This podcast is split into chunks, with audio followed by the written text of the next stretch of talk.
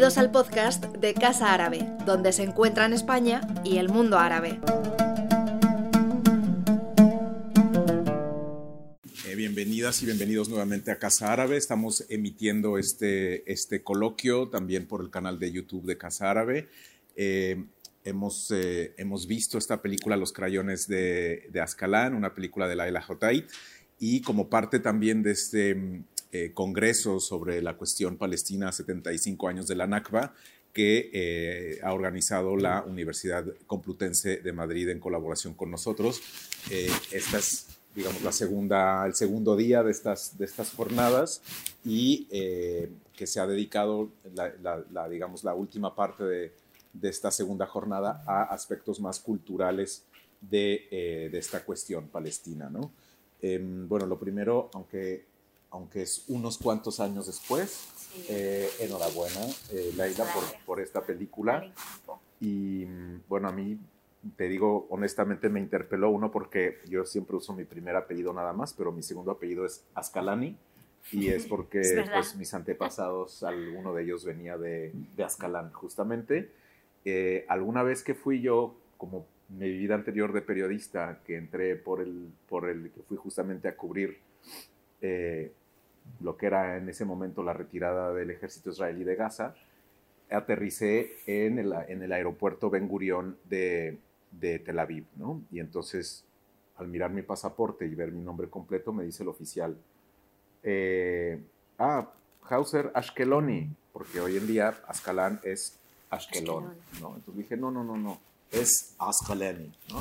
Me dice, ah, entonces, un momento, hizo unas cuantas llamadas y estuve unas eh, cuatro horas esperando que me liberaran para poder, para poder entrar y hacer mi trabajo. ¿no?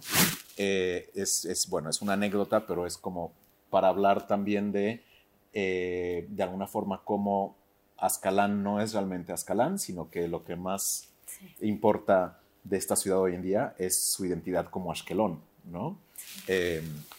y bueno, esto se ve reflejado en, en toda esta vida carcelaria eh, de, los, de los prisioneros.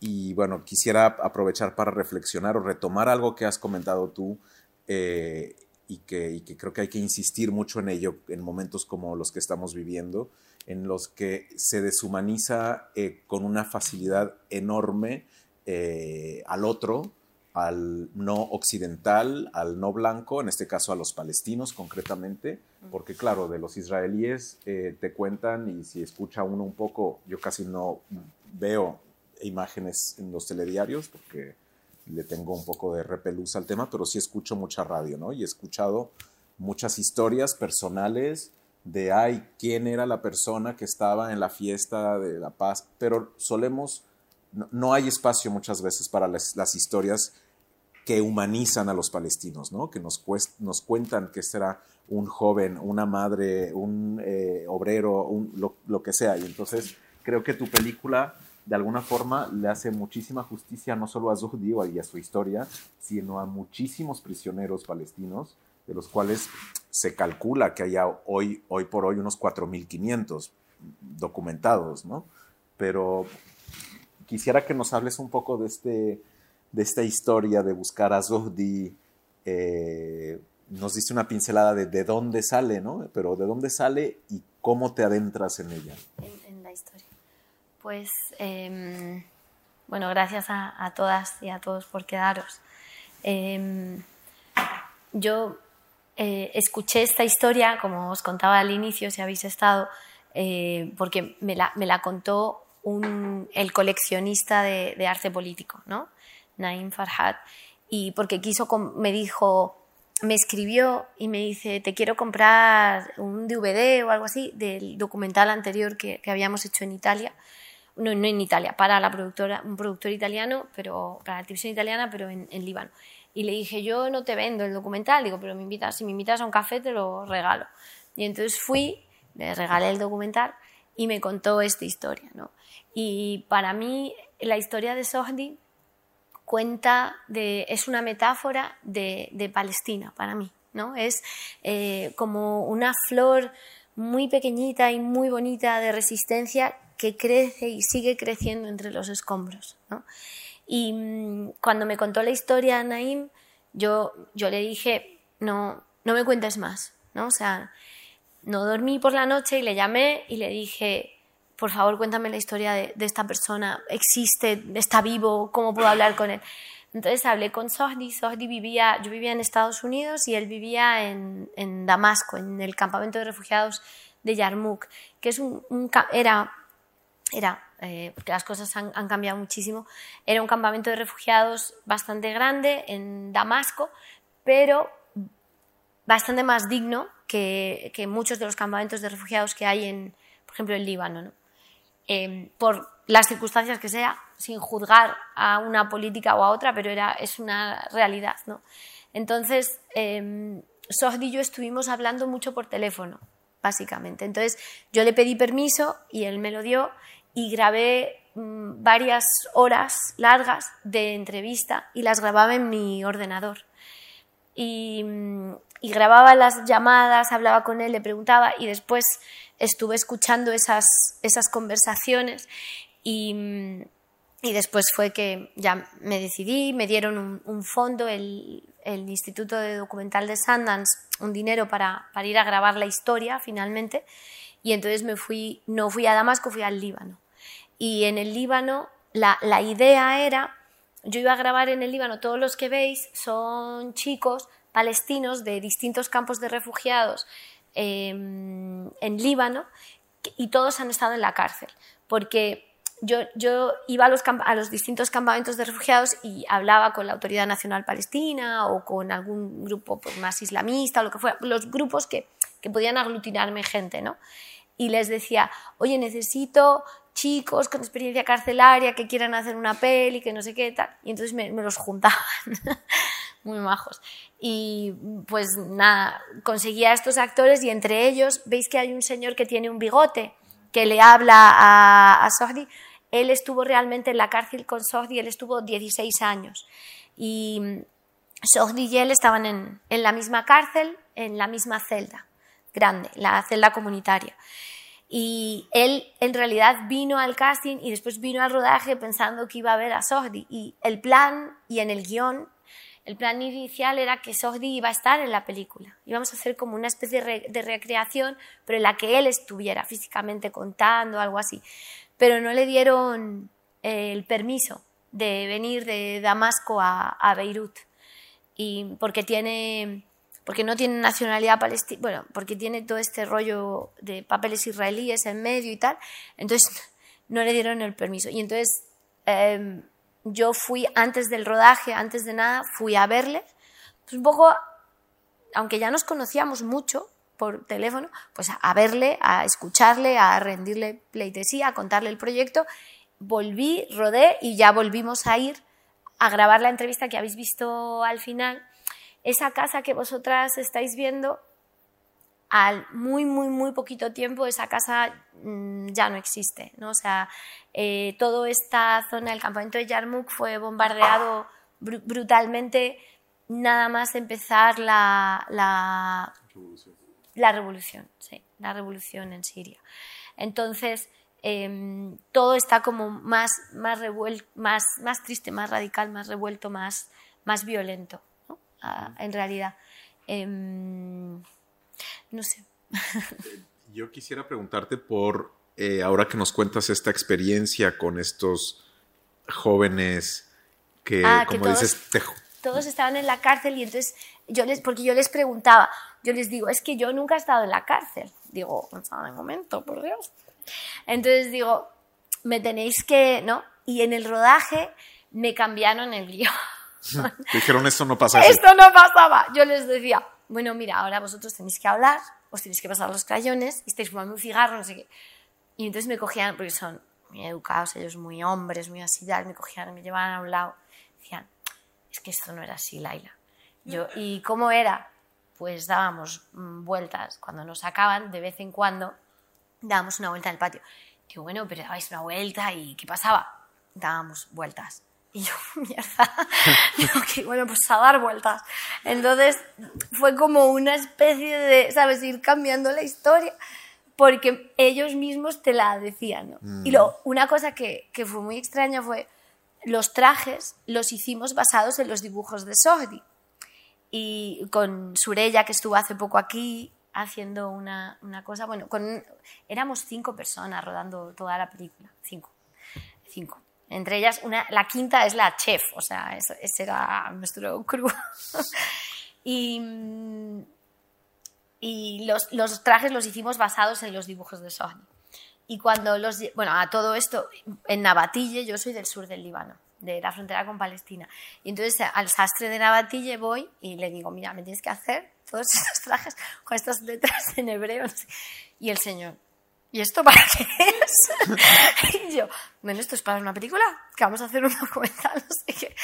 Y bueno, nos lo hicieron. Y el, el señor del bigote cuando lo vio fue, fue, muy, fue una cosa muy extraña porque al final los objetos pues nos remiten a muchos lugares, ¿no? Y se quedó alucinado porque eran, dices que son iguales, es que son iguales, digo, igual de mala calidad, digo, eran un poco malos, pero bueno, no sé.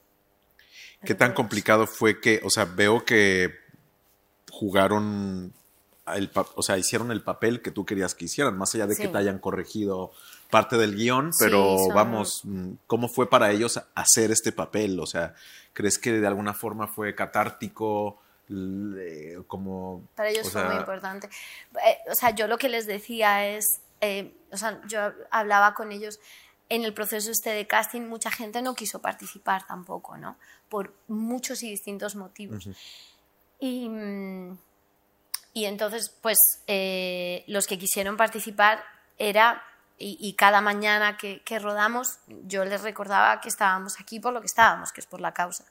Y ellos saben que estábamos ahí por lo que estábamos y estaban muy involucrados y muy participativos y muy cariñosos, muy amorosos, muy respetuosos y, y súper involucrados, súper involucrados. Como muy, o sea, sí era todo muy precario, pero había como una especie de disciplina militar que venía de ellos, ¿no?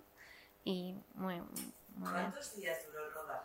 ¿Cuántos días duró el rodaje? No me acuerdo. 15, 15 días, 3 semanas, algo así.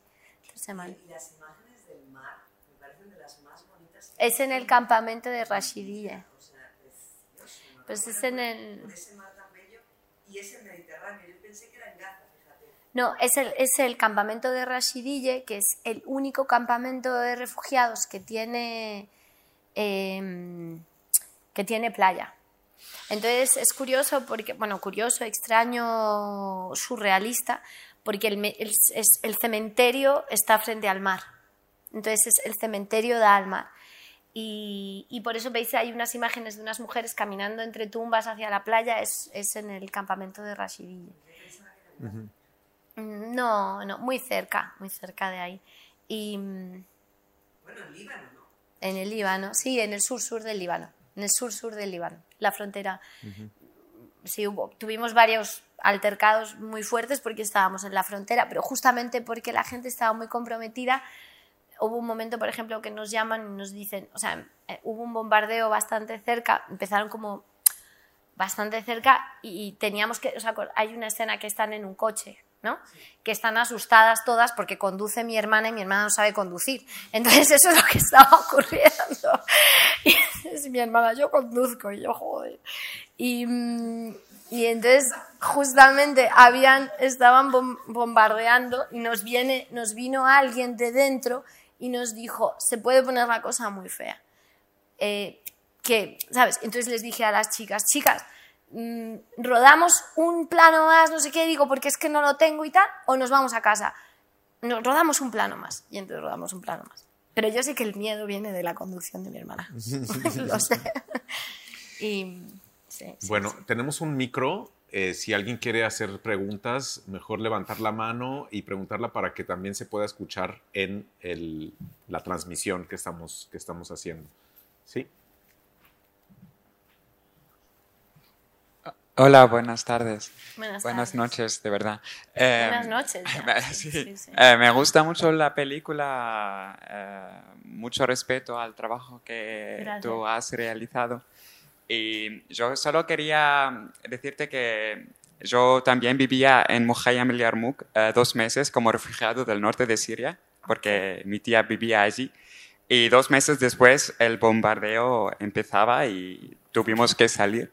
Y la verdad es que la casa de mi tía eh, fue totalmente destruido después una semana de, eh, después que, son, eh, que fueron a, fuimos al norte. Y me imagino que él hoy en día no vive en el Yarmouk, ¿no? No, yo perdí mucho, la, perdí la pista a Sohdi. Cuando empezaron la situación hablé con él. Cuando empezaron la, la revolución hablé con él. Y hablamos dos veces.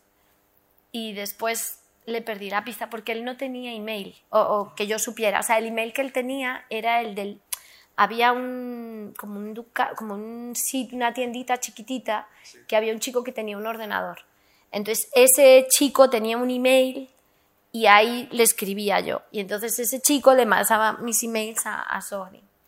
Y, y, bueno, el caso es que eso es muy rápido, se, se, nunca más supe de ese email, nadie respondía y, no tengo el teléfono móvil, no tengo nada. Pero sé, alguien me dijo en algún momento que estaba en Jordania, pero es que no, no lo sé. ¿Y esta, esta película eh, cuándo estaba eh, grabada? 2011.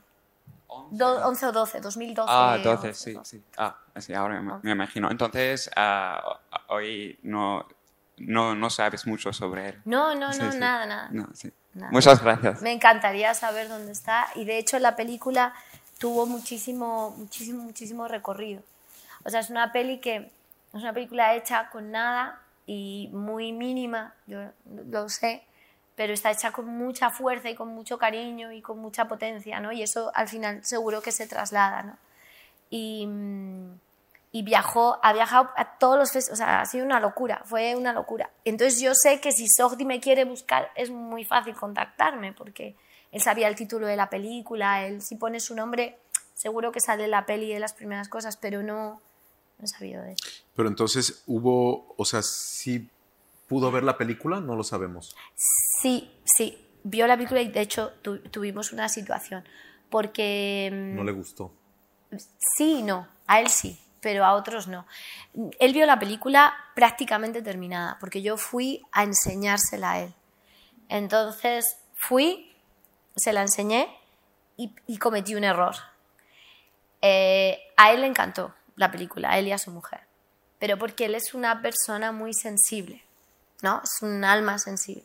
Entonces la película él se la enseñó a distintas personas de su partido. Entorno. Ah, y el problema es que, claro, no eh, mi película, o sea, la Sohni me narró mm, formas de tortura indescriptibles, que yo no le voy a contar nunca a nadie. Cosas que él ha sufrido de tortura física y que él vio sufrir. Pero yo, cuando yo lo oía y lo revisaba y todo, yo, yo decía, ¿qué voy a hacer? Voy a poner esto dos, o sea, voy a hacer lo que les han hecho dos veces, ¿sabes? Hacerlo y pantalla. Y al final yo de lo que quería, hablar era de la dignidad humana ¿no? y de la capacidad de resistencia em, de, de, de, la mente y del espíritu humano y de la voluntad de libertad del espíritu de los palestinos y en concreto de una persona, ¿no? pero bueno, de los palestinos en general. Y, y el amor a la libertad. ¿no? Entonces, narrar violencia sobre violencia sobre violencia, digo, bueno, pues ya otra persona lo hará, otras películas. Y, mi película pues giró en torno a, a, lo que yo quise, ¿no? Que era pues lo, lo, que a lo largo de las entrevistas que yo le hice eh, hubo, porque tú escuchas, escuchas las cosas como documentalista, no sé si alguna es documentalista aquí, escuchas el material y yo, hay un momento en el que a él le cambiaba la voz, ¿no? La inflexión, su voz, como que había una inflexión en su tono y es cuando él hablaba de la celda de aislamiento y él yo le pregunté, es horrible la celda y todo. Digo, pero ¿tú qué sentías? Me dice, mira, Laila, yo, yo me sentía más libre que nunca. Dice, porque yo ahí no tenía hambre y yo ahí me iba al mar. Me dijo, yo me iba al mar. Esa frase me encantó, fue como, yo me iba al mar. Entonces, eso para mí era, era lo importante. De eso trata mi película. O sea, no es una historia narrativa, no, es una historia sobre eso, sobre el pulso de una persona que en una celda de aislamiento se va al mar. ¿no? y, de ahí saca la inspiración para los dibujos. Entonces, Sohdi y su mujer les encantó la peli. Pero cuando la enseña a otros antiguos presos, claro, estaban muy cabreados porque decían que no salía la violencia. Y es verdad. Pero ocurrió una cosa, porque en la vida hay ángeles, ¿no? Siempre hay, bueno, no sé si siempre, pero hay ángeles en la calle, en el mundo. Ángeles, ¿sí? Yo los llamo ángeles, no soy religiosa, pero yo llamo... Y entonces está, estábamos enfadados los dos. Yo le dije, Sosni, tú me dijiste que lo importante era la dignidad, el arte, no sé qué. Y él, pues sí, pero es que me han dicho y yo, pero tú no puedes escuchar, no sé qué, tal. Bueno, estábamos enfadados y cogimos un taxi en Damasco y, nos, y estábamos yendo al hotel enfadados. Y como enfadados, bien, porque él es muy elegante, lo habéis visto en el vídeo, es como súper elegante, pero estábamos cabreados los dos. Y, y en el taxi, El taxista. el taxista, de, out of the blue, así completamente, así, empieza. Es que había un atasco en Damasco, que es algo habitual, y dice, es que, es que no aprendemos los árabes. Dice, vamos a ver, ¿cuántos cuerpos de iraquíes más vamos a tener que ver? Y sin embargo, los americanos, fíjate, no enseñan tal, no enseñan la violencia, nos enseñan sus... Y empieza a hacer un alegato a favor de no mostrar la violencia, que no sé qué, los cuerpos violentados, toda una cosa así súper filosófica y yo, ¿me puedo creer? Se bajó del coche y me dijo, sorry, perdóname. Y le dije, yo, tú estás perdonadísimo. Digo, pero ya. Entonces, le- esa fue esa es la historia de Sodi con la ¿Es peli. la última vez que le viste? Sí. Sí. Sí, sí. Acabamos muy bien. Ya, sí, es un buen, No, bonito recuerdo. No. No, pues es que están ¿Has las cosas. Sí, la- sí, hemos ganado premios y se ha exhibido en muchos sitios y le ha ido muy bien. Cuéntame algún premio que has ganado. Eh, premios que hayamos ganado. Mira, estuvimos, bueno, hay un premio que no ganamos, que me encantó estar nominada. Estuvimos nominadas al premio de Amnistía Internacional como más gordo. Y otro premio que no ganamos, te voy a decir, que para mí fue la hostia, compitió la película con una película de Jafar Panahi. Entonces yo llamo a la del festival Un realizador iraní que yo admiro muchísimo. Entonces yo llamo a la del festival y le digo, pero vamos a ver, digo, ¿cómo vas a poner una ópera prima al lado de la Jafar Panahi? Digo, es que nadie va a ver mi peli. Y entonces me coge una argelina y me hace así, me dice, ¿pero tú eres tonta, Laila? Digo, ¿qué? Digo, es que nadie va a fijar en mi peli. Digo, yo también iría a ver solo la de Jafar Panahi. Me dice, Laila, que es un honor. Y yo, es un honor, es verdad, es un honor, es un honor, ¿sabes? Digo, ese fue otro premio, ¿sabes? Un premio inesperado así de la vida poder competir y obviamente perder con Jafar Panahi. Más Obviamente, preguntas por vamos. ahí, algún comentario, pregunta. Sí.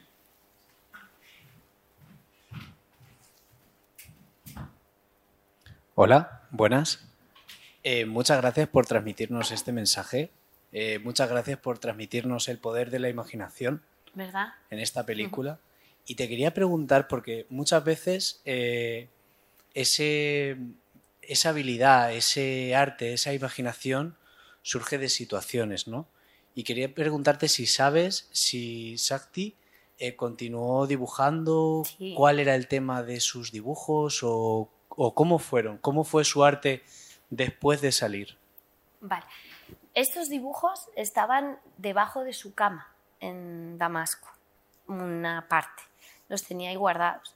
Y los dibujos que estaba haciendo eh, en ese momento, últimamente, él como que ha- había mucho de la causa palestina, mucho, mucho, seguía, seguía con Palestina y, y el dolor y la prisión, la libertad, etc. O sea, eso seguía, pero eran ya mm, más elaborados, ¿no? Que, o sea, te- tenía acceso a, a mejor, a pinturas de mejor calidad, etc. Y eran más minimalistas, poco más minimalistas. Y después, em, pero seguía teniendo un arte que veías que venía de donde venía, algo así. No sé, no sé si responde a tu pregunta, pero él pintaba, él se dedicaba a pintar, a dibujar. Él, él ha seguido haciendo los carteles de... Él siguió haciendo los carteles de, de las marchas palestinas, de conmemoración, bueno, conmemoración, no sé, recordatorio de la Nakba, etcétera. Él ha seguido, él seguía haciendo, Él vivía de la pintura.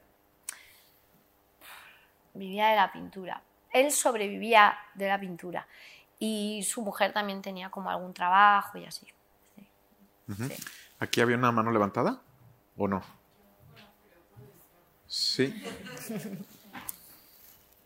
Bueno, muchas gracias eh, por esta película en este momento tan triste y desolador. Eh, muchas gracias a Casa Árabe por ser un espacio que se atreve, porque en estos tiempos que corren hay que dar gracias por esto, por ser valientes. Sí. Y, bueno, perdón, eh, que ha sido también muy contemplativa la película, que creo que a mí en particular me hacía falta y también lo que has dicho, compañero, del poder de la imaginación, ¿no? que en un momento tan duro creo que imaginar un mundo diferente es difícil, pero es muy importante. Muy importante. Entonces, pues muchas gracias por, por hacerlo y, bueno, perdón, madre mía, eh, pero bueno, muchas gracias. Es, es, normal que te emociones, estamos, en una, estamos viviendo probablemente el momento más violento de la historia de la humanidad, o sea, en este instante. Es, una... Estamos todos, yo creo, aquí, todas, ¿no? Con el corazón partido completamente. Sí, sí, sí. Lo, lo raro sería que no, que no lloráramos, que no nos emocionáramos, que no estuviéramos tristes.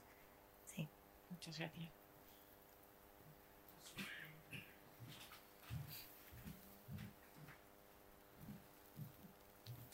Y yo, te quería preguntar por igual la, forma de, no sé si se llama postproducción. Postproducción. O sea, todo lo que, esas decisiones que has tomado, check, lo logré.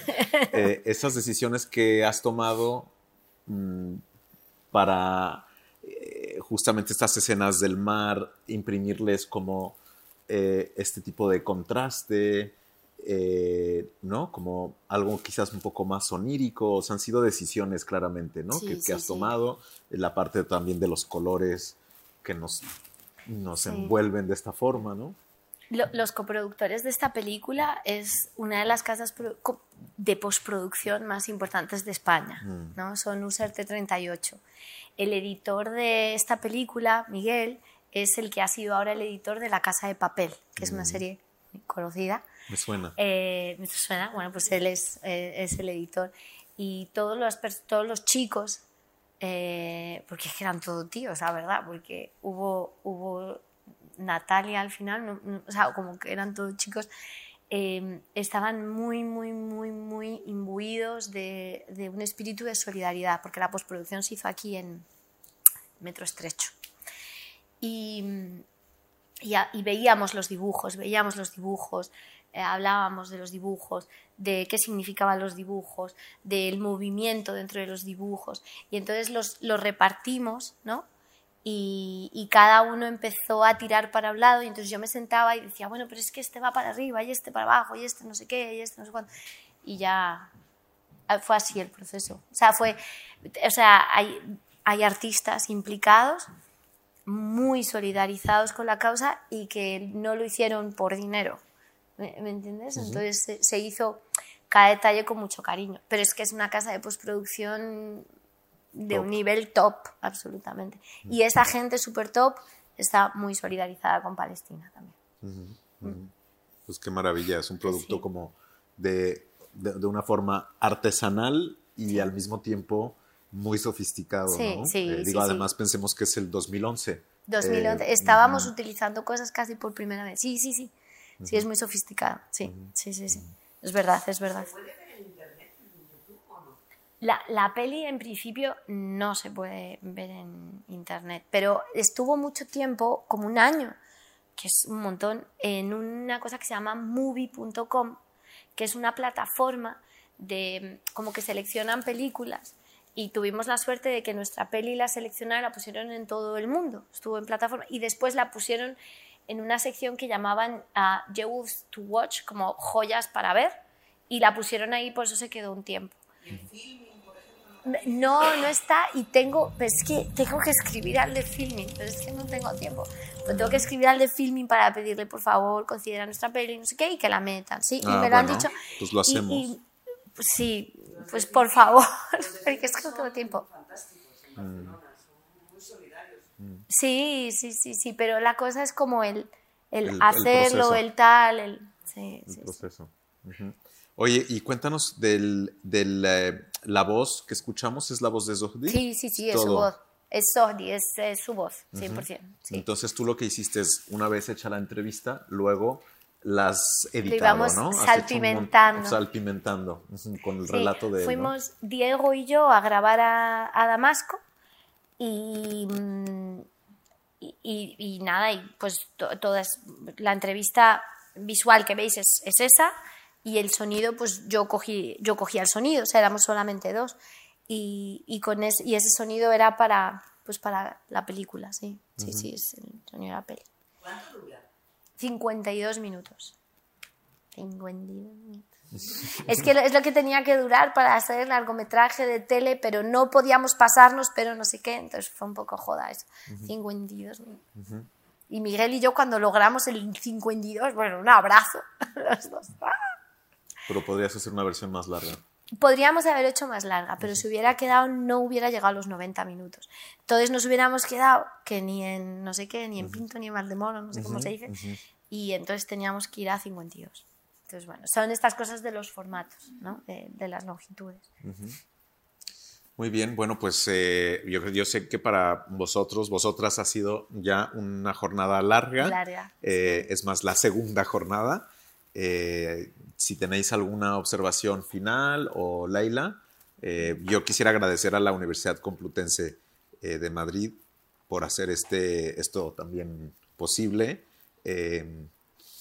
No sé, o sea, a mí también se, me, quiebra la voz en, muchas ocasiones cuando se pone uno a hablar de frente de estas cosas, bueno, de esta situación mm, insoportable eh, de esto que vemos, que escuchamos eh, y de sobre todo de la inacción de la llamada comunidad internacional y de la aceptación de una serie, además la comunidad internacional que supuestamente enarbola la bandera de los derechos humanos, eh, Washington, Londres, Bruselas, París, todo esto, y al final de ese doble rasero que, existe cuando, cuando llega eh, el, el, momento de defender los derechos de los palestinos. ¿no? Decía, veía ayer un video de, Noam Chomsky que decía eh, la gran tragedia y la razón detrás de la cual nadie apoya a los palestinos, o sea, nadie de estas grandes potencias, ¿no? Es porque no tienen petróleo, ni poder económico, ni, o sea, es decir, mm, en, en el cálculo de la realpolitik, de por qué vamos a apoyar o no a ciertas causas, eh, eh, eh, parte es, mm, pues, en qué nos podemos beneficiar estas grandes potencias, ¿no? No, no, no tienen ni cobalto, ni petróleo, ni nada, ¿no? Entonces, eso tiene que cambiar de una vez y el momento de que cambie la historia es ahora, 2023, o mm. ahora o nunca. ¿Quién ganó las elecciones en Palestina en 2006? Jamás. Ganó unas elecciones libres ni la Unión Europea lo apoyó, ni Estados Unidos lo apoyó, ni Israel lo apoyó. Es decir, Israel no lo apoyó y sus secuaces, que son, o lacayos, que son la Unión Europea y Estados Unidos, no lo apoyaron. Pero se nos llena la boca de derechos humanos, lo que tú dices. Y cuando alguien gana unas elecciones elegido por su pueblo, por su gente, por los que han puesto los votos, ahí, si a mí no me parece bien, no lo reconozco. Neocolonialismo. Y tiene que acabarse de una puñetera vez el neocolonialismo. Por mucho que las finanzas internacionales estén en manos de los sionistas askenazis y todos, desde, digamos, igual, o le lavamos el culo, por hablar mal. Bueno. Tiene que acabar, tenemos que despertar conciencia como sociedad civil, todas y todos los que estamos aquí estamos con Palestina. Sí. Pero en la manifestación del domingo solo había 10.000 personas. No, diez, solo, yo, yo creo que había, éramos muchos. Según los datos del gobierno a mí me... Vamos, de la delegación del gobierno eran 10.000 personas. A mí... Algo es algo. Es, es complicado y efectivamente aquí pues somos 39, eh, compañera. Quiero decir, mm, no es una masa crítica para cambiar el mundo. Nos gustaría, desde luego, por supuesto, pero, pero mm, la, la situación, la situación es la que es. Eh, podemos desde seguir luego... hablando de Palestina, seguir eh, escuchando a las voces de Palestina, seguir dándoles espacio para que se expresen, para que hablen, para escuchar sus reflexiones, sus necesidades, más allá, y por supuesto de los votos, ¿no? pero más allá de eso, o sea, como darles el espacio para que hablen y eso, humanizar, ¿no? Un poco. y, interpelar al sentido común, ¿no? Un poco, y a las leyes internacionales y pedir que se apliquen las leyes internacionales a todos, a todos, a todos por igual. Pero de la resolución Bien. 242 no se aplica ninguna. Mm. Porque Israel tiene como la protección de Estados Unidos con derecho de veto en el Consejo de Seguridad de Naciones Unidas. Mm. Entonces, ¿cómo podemos avanzar? Si a Israel se le permite todo, es el niño menor de la comunidad internacional y Palestina no tiene se, se, se puede avanzar con la fe. Hay que tener fe, hay que tener esperanza. Sí, sí. Y, y, seguimos aquí, seguimos aquí porque hay fe y hay esperanza. Y eso no nos lo van a poder quitar. Algo apotropaico. No sé si conocéis la palabra apotropaico. Bueno, pero sin oye. busquéis en el diccionario. Yo no Gracias. eh, perdón, es que nos estamos ya alargando. ¿Hay algo que quiera decir aquí el compañero atrás? Usa el micrófono, por favor. Y los... Sí, funciona. Ahí está. ¿Sí? Ah, vale, ya, perdón. Eh, yo es una respuesta a todo lo que estabas comentando ahora mismo. Eh, perdona, es que no me sé tu nombre. Sí. Mon, Mon González. Mon. Eh, y esto se ve ahora mismo con lo que hemos visto en la película, que por cierto, muchísimas gracias porque nos has mostrado desde un punto de vista lo que es ser humano, ¿vale? Eh, y es lo que se está perdiendo hoy en día. Y se ven las humanidades, ¿vale? Yo como estudiante de filología lo vivo día a día y es que eh, vivimos en un mundo totalmente utilitarista y lo que no sirve, lo que no sirve, lo que no es útil a nivel económico, monetario, se tira a la basura.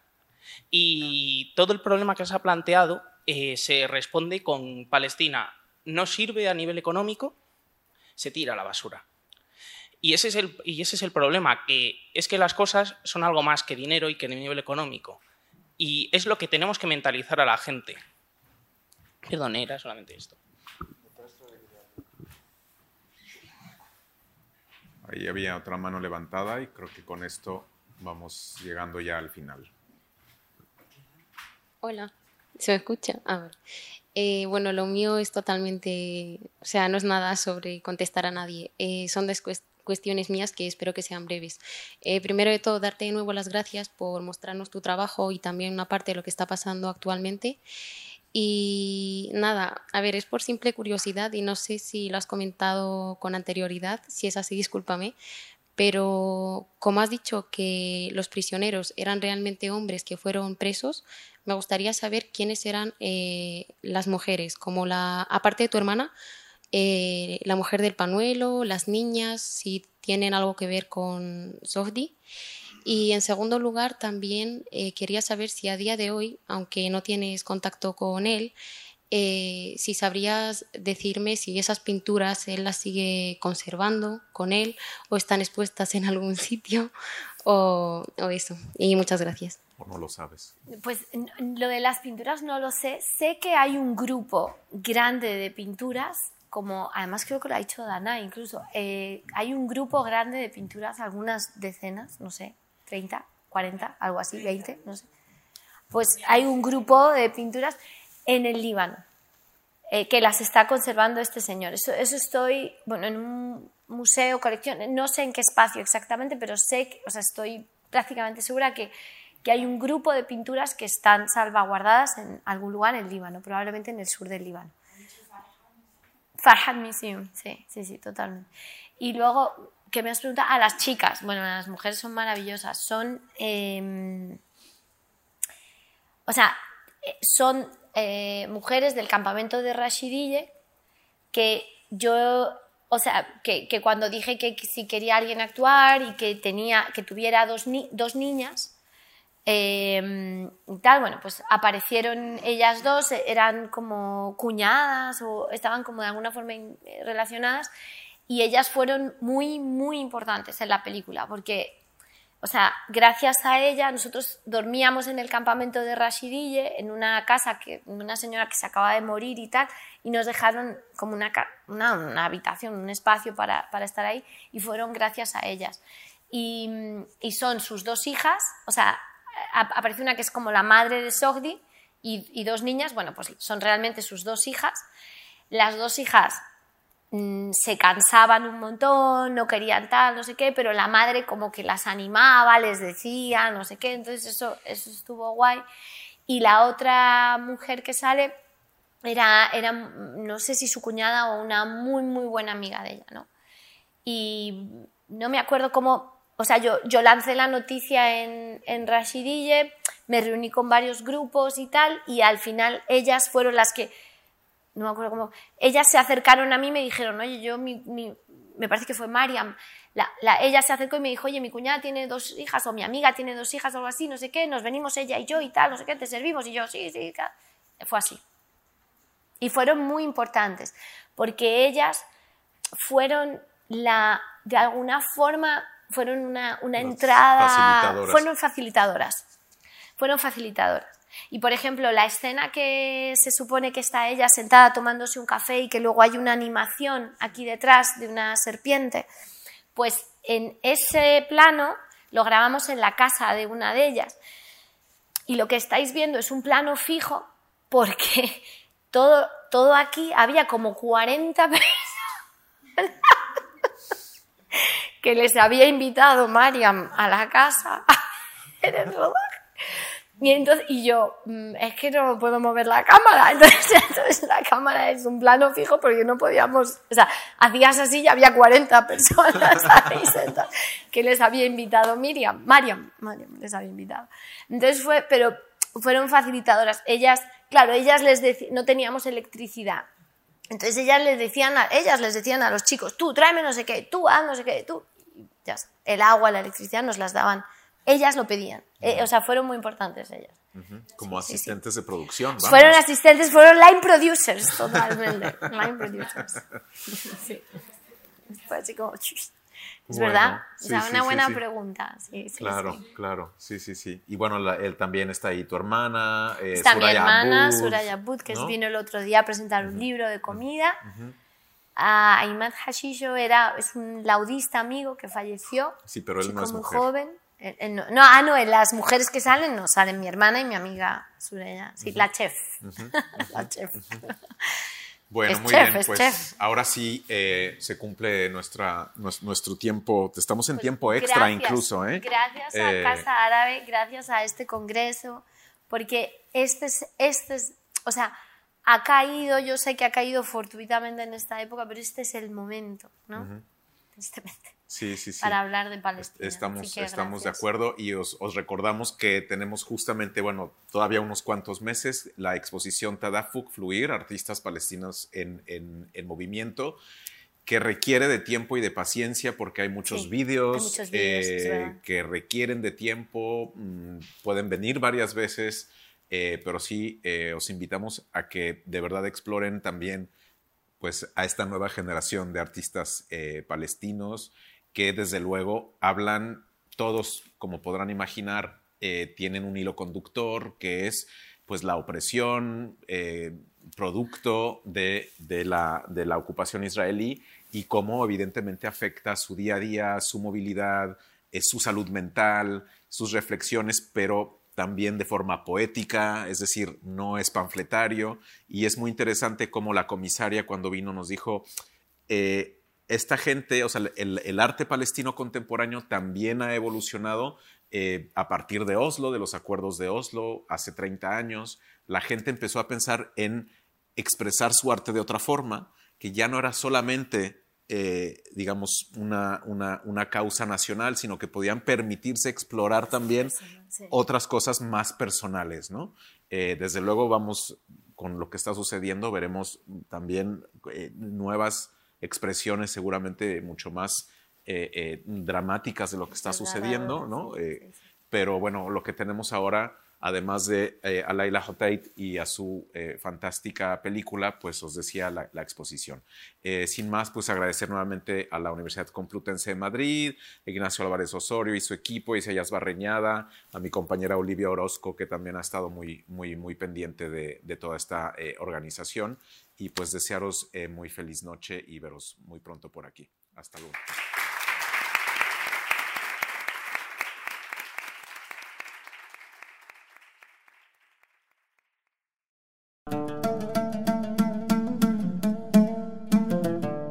Gracias por escucharnos. Si quieres estar al corriente de todas nuestras actividades, consulta nuestra página web en www.casaarabe.es. También puedes seguirnos en nuestros canales en las redes sociales en Instagram, Twitter y Facebook.